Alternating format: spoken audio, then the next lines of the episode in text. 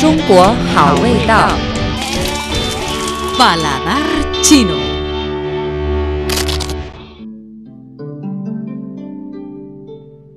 Hola amigos, bienvenidos a la emisión del programa Paladar Chino. Soy Blanca Suya, me alegra mucho presentarles la cultura del licor chino. El vino es una de las bebidas principales de nuestra vida. La cultura de las bebidas es muy importante para cada país. Por ejemplo, el tequila representa a México, el sherry representa a España, el ron representa a Cuba, la cachaza presenta a Brasil y China es representada por el país licor chino. China tiene una larga historia en la elaboración del licor, con una amplia variedad y una colección de licores famosos que son bien conocidos tanto en el país como en el extranjero. El vino Shaoxing, el vino amarillo, Huangzhou, es uno de los vinos más antiguos del mundo. Hace unos 3.000 años, durante las dinastías Shang y Zhou, los chinos inventaron el método de doble fermentación de la levadura de destilería y comenzaron a producir grandes cantidades de vino de arroz. El licor impregna la historia de 5.000 años de la civilización china y todos los aspectos desde la creación literaria y artística, la cultura y el entretenimiento hasta la comida y la cocina. La preservación y el cuidado de la salud juegan un papel destacado en la vida china. Los antiguos vasos de licores chinos son famosos por su porcelana, bronce y laca. Los vasos de vino chinos son conocidos por sus bellas imágenes y numerosas decoraciones. Los occidentales también presentan atención a los diferentes tipos de vinos y a la forma de consumirlos. Tienen copas de vino blanco y de vino tinto y brandy, etc. Los arqueólogos descubrieron unas cerámicas para guardar el licor en la cultura de Arlito, cultura de hace más de 4.000 años, es decir, en esa época los chinos ya bebían el licor.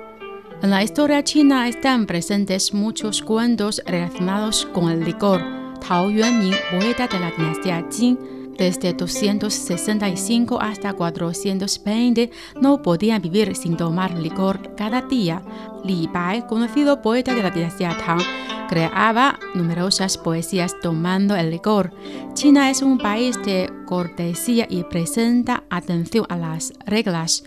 En un banquete, si los jóvenes quieren expresar respeto a los mayores o a sus jefes, antes de acabar con la copa de licor, tienen que levantarla y chocharla con la de los mayores o jefes con un gesto de amistad.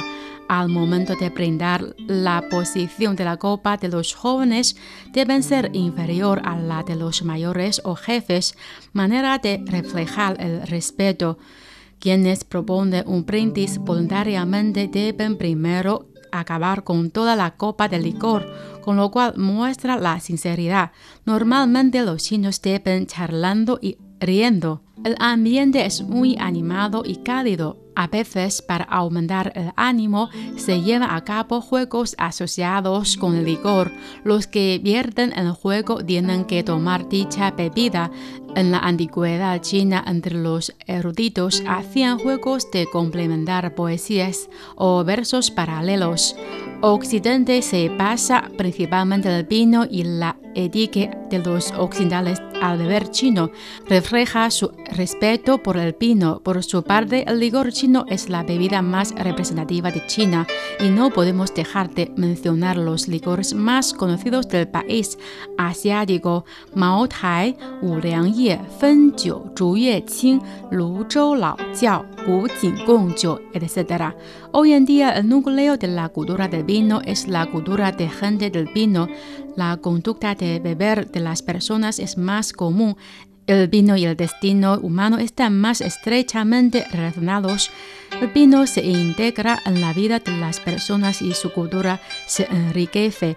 El vino está presente en banquetes de cumpleaños, banquetes de bodas, banquetes nubes, etc. y las costumbres rituales relacionados con el vino se han convertido en un contenido importante de la vida.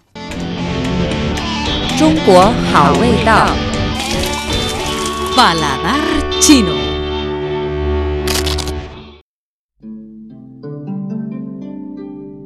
Si le interesa más la cultura del licor chino, hay una película Licor chino en chino, Guozhou, del director Song Jiangbo. La película Guozhou, Licor chino, principalmente se concentra en el desarrollo del licor chino que acompaña el desarrollo del país. Muestra el patriotismo del pueblo y la decisión de proteger la cultura del licor chino, Guozhou, la familia Gao conserva un método de producir licor chino que transmite de generación en generación.